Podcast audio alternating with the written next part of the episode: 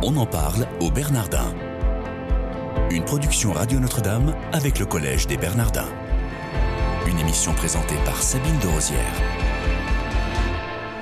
Bienvenue si vous nous rejoignez, on en parle au Bernardin, votre quotidienne, direction le Forum des Bernardins. Aujourd'hui, il s'agit d'un lieu de réflexion où une trentaine de personnalités du monde universitaire, politique ou des affaires se penchent sur des questions comme la confiance, la dignité ou la démocratie. Pour en parler, nous avons le plaisir de recevoir Stéphane Rosès. Bonjour monsieur. Bonjour. Euh, vous êtes euh, donc partie prenante dans plusieurs structures ici au Collège des Bernardins. Il y a donc le projet Montesquieu, le Forum des Bernardins et puis le séminaire de recherche sur l'Europe. Euh, côté vie professionnelle, après avoir été directeur général de l'Institut de sondage CSA, vous avez créé votre propre société CAP et euh, vous conseillez donc des, pays, des grandes entreprises et puis des collectivités territoriales sur leur stratégie d'opinion. Euh, comment s'est passé, Stéphane Rosès, votre rencontre avec les Bernardins? Eh bien, justement, dans ce cadre professionnel, CAP est une société de conseil qui, qui aide ses clients à euh, travailler euh, la question de leur image, de leur positionnement, de la conduite du changement. Et une de mes premières missions a été de travailler pour le Collège des Bernardins justement sur euh, l'évaluation de ces premières années auprès de ces différents publics, ceux qui fréquentaient le collège, mais aussi en termes d'image, ceux qui avaient une image du Collège des Bernardins, de sorte d'aider la direction de l'époque, Michel de de Virville et euh, toute son équipe euh, à euh, améliorer le contenu des programmes, des manifestations, de la communication du collège. Donc ça, ça a été mon tout premier contact. Et puis le second contact, plus directement intellectuel, était au travers d'un groupe de réflexion, Anima Mundi, qui a été fondé par Astrid Dulot, qui est une psychanalyste, où il y a un nombre euh, limité de, personnes, le directeur de cabinet de Jean Monnet, euh, Georges Bertouin, mais aussi le sociologue Philippe Diribarne, Jean-Pierre Muillard, un psychanalyste, Dominique Moisy, géopolite, euh, géostratège, euh, Donc ça c'est pour Anima Mundi. Tout ça c'est Anima Mundi. Et, de quoi il s'agissait à l'époque, Anima Mundi? Alors Anima Mundi est, un groupe pluridisciplinaire de personnes qui réfléchissent à l'articulation entre l'individuel et le collectif et euh, qui travaillent beaucoup sur la question de la singularité culturelle des, des peuples, qui n'est pas une tradition très française de s'intéresser à l'identité, la singularité des peuples, mais voilà. Et puis euh, pour la fondatrice, il y avait une dimension aussi un tout petit peu spirituelle comme son nom l'indique, Anima Mundi, c'est dire l'âme du monde, Et, donc il y avait aussi cette motivation. Mais en tout cas, euh, voilà, ce groupe de réflexion, euh, Astrid Dulot est rentré en contact avec euh, Antoine de Romanet. Moi, j'avais des contacts de mon côté avec Antoine Guggenheim et logiquement avec Antoine Arjakovski, qui sont les, les animateurs. Hein, il y a trois Antoine, voilà, que des Antoine. Et, et, donc, du coup, logiquement, il y a eu un rapprochement. Et euh, au départ, Anima Mundi a proposé aux Bernardins de faire un, travail de recherche de deux ans sur identité, mémoire et imaginaire des peuples européens, où pendant deux ans, on a écouté euh, dans les six principaux pays européens des amis étrangers, à la fois acteurs et universitaires, pour mieux comprendre à la fois les singularités de chacun des peuples européens et puis ce qui tient ensemble cette diversité culturelle européenne. Alors le, père Antoine de Romanet que, que nous avons eu euh, également dans cette quotidienne des Bernardins et qui a expliqué justement euh, tout ça. Vous pourrez le réécouter en, podcast si vous le souhaitez. Donc, comme je le disais, vous êtes euh, impliqué dans trois entités ici au Bernardin. Donc, euh, ce séminaire de recherche sur l'Europe, le Forum des Bernardins et le projet Montesquieu.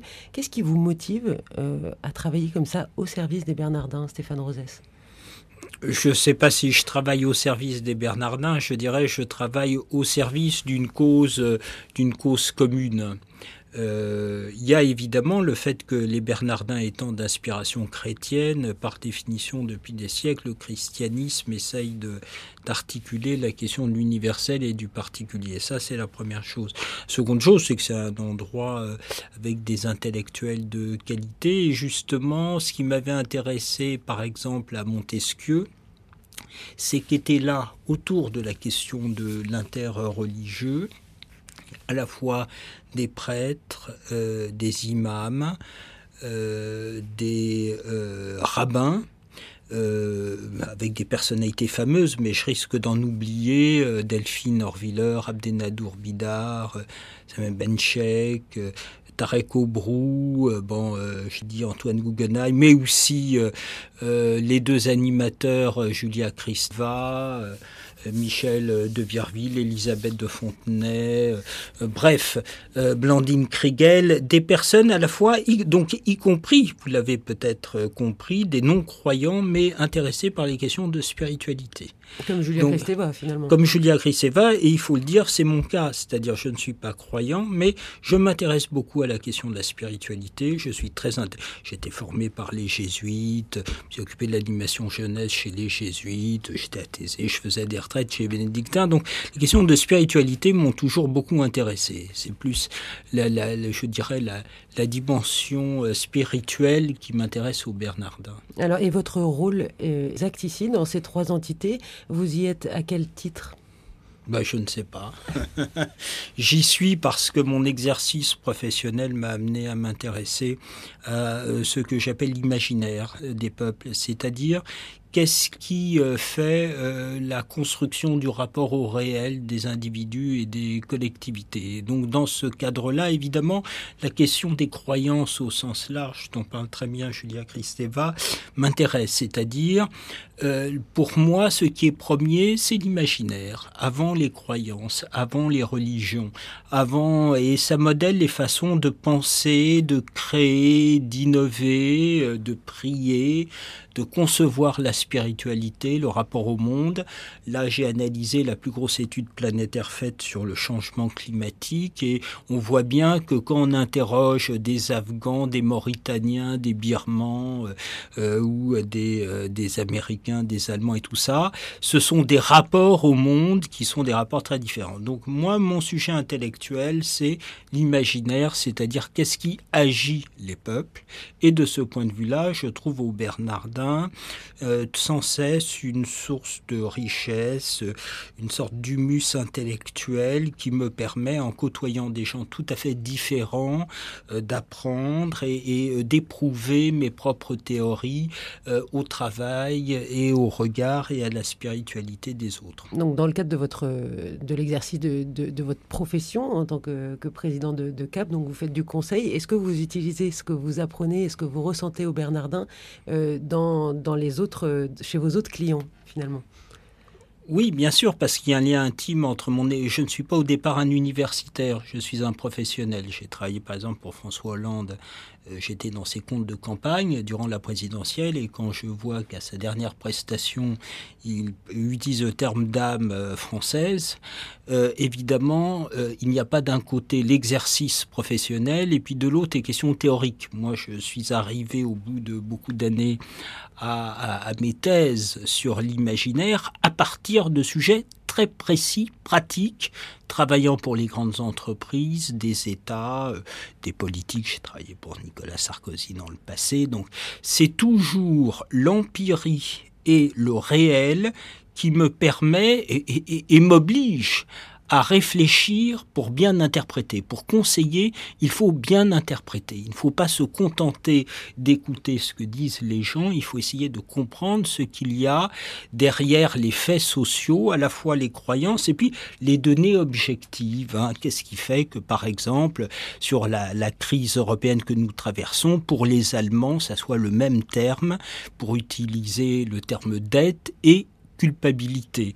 Et en quoi le président français a réussi à faire bouger Angela Merkel par un autre type de culpabilité, c'est-à-dire que si la Grèce quittait l'Europe, ce serait l'Allemagne qui serait pointée. Donc évidemment, il y a un lien intime entre la société, l'économie, la culture d'une société et la politique. Tout ça est lié, y compris dans les entreprises. Il y a des cultures d'entreprise. La quotidienne des Bernardins aujourd'hui avec Stéphane Rosès.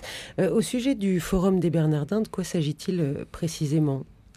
Il s'agit de, de groupes de travail qui euh, sont sur des thématiques très précises.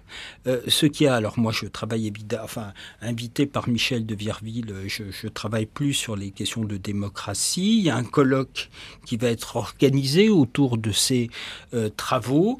Et comme toujours, ce qui n'est pas une tradition française, car les Français font des journaux à la française, donc les politologues sont avec les politologues, les économistes avec les économistes, les chefs d'entreprise avec les chefs d'entreprise, les syndicalistes avec les syndicalistes. La richesse des Bernardins, c'est de pouvoir mettre autour de la table des personnes qui ont des expériences professionnelles différentes et qui, euh, arrivées déjà avec leur propre grille de lecture, s'enrichissent par le contact des autres. Est-ce que, en deux mots, vous pouvez nous exposer le projet Montesquieu aussi?